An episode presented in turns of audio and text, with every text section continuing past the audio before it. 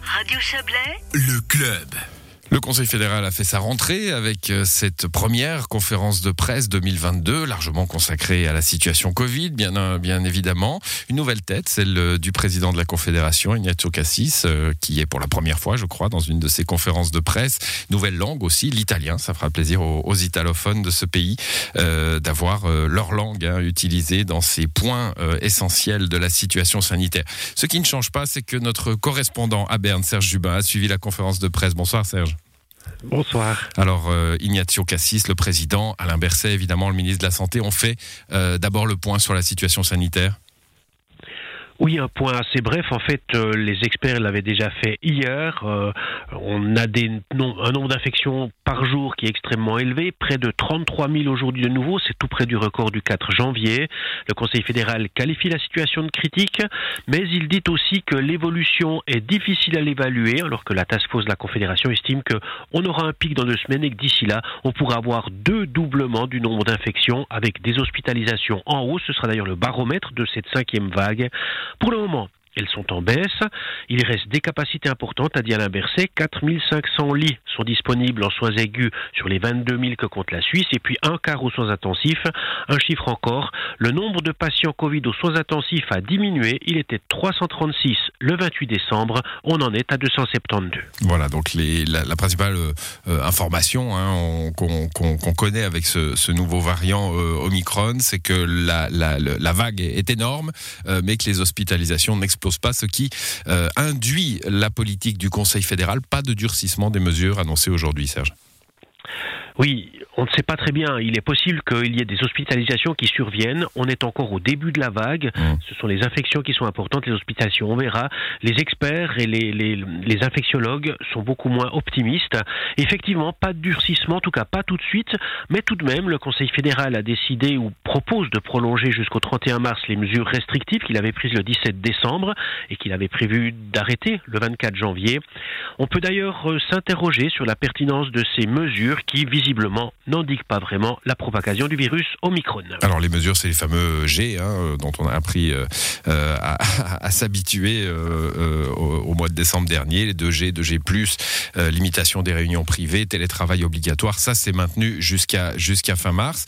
et puis alors la décision... auprès des cantons, peut-être peut-être que les cantons demanderont ou d'en renforcer certaines ou d'en assouplir d'autres. On, verra cela ces, ces, prochaines semaines. Voilà, là c'est ouais, consultation comme, comme à chaque fois. Hein.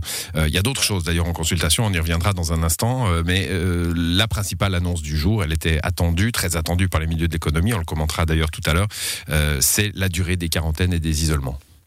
Oui, on passe de 10 à 7 jours, c'était déjà le cas dans la plupart des cantons, et dès demain à 5 jours, c'était comme vous l'avez dit une demande de l'économie pour éviter trop d'absentéisme euh, sur les lieux de travail, aussi la paralysie d'un certain nombre de secteurs euh, importants, vitaux, les soins, les transports publics, etc.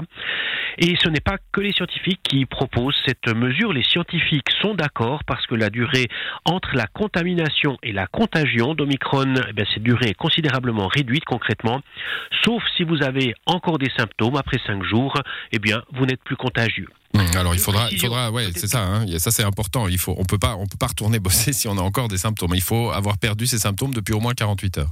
Oui, c'est ça. C'est une norme qui existe déjà aujourd'hui avec les 10 jours. Après 10 jours, vous n'êtes pas forcément sorti de l'isolement. Il faut que pendant 48 heures, vous n'ayez plus eu de symptômes. Deux précisions qui sont importantes. Euh, on le disait, cette sortie de l'isolement qui n'est pas automatique. Et puis, euh, concernant la quarantaine, eh bien, les personnes qui sont guéries ou vaccinées depuis moins de 4 mois, elles sont exemptées de, quarantaine. Sauf si euh, le cas intervient sous, sous le même toit, dans, dans leur ménage. Oui. Non, non, même ah ces gens-là sont, sont, exemptés de quarantaine et en fait la quarantaine ne concernera plus que les personnes qui vivent sous le même toit et qui, ou qui ont une activité extrêmement proche. On, est, on est assez proche en fait de la suppression de la quarantaine mmh. qui est encore réclamée aujourd'hui par, par l'UDC. Voilà, bon, alors, on s'y perd, hein, euh, on s'y perd. Il n'y a pas que dans les autres pays que c'est complexe.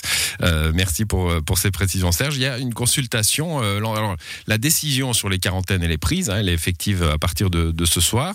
Euh, par contre, il y a, il y a d'autres mesures qui sont mises en en, consultation, notamment la suppression totale, c'est un scénario possible des, quarantaines, euh, et puis aussi certaines mesures sur les hautes écoles, par exemple.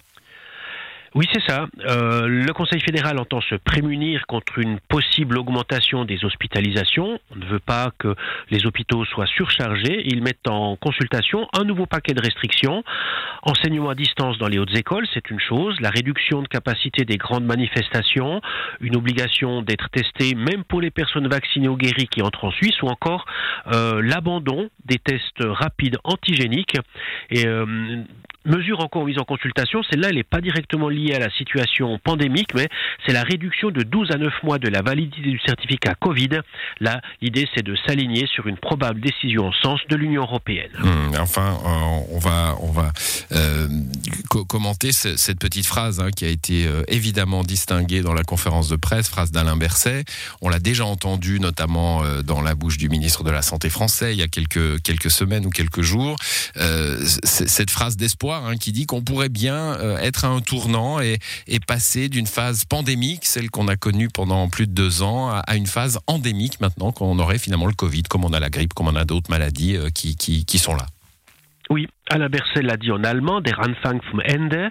Euh, c'est notamment dû au, fait que le taux d'immunité en Suisse fait un bond. Il y a bien sûr la vaccination, même si elle n'augmente plus beaucoup, et surtout ces contaminations qui font que l'immunité est extrêmement élevée. Plus de 90% dans la population de plus de 20 ans, dit le ministre de la Santé. 97% des plus de 80 ans sont immunisés. Ce sont les chiffres de l'OFSP.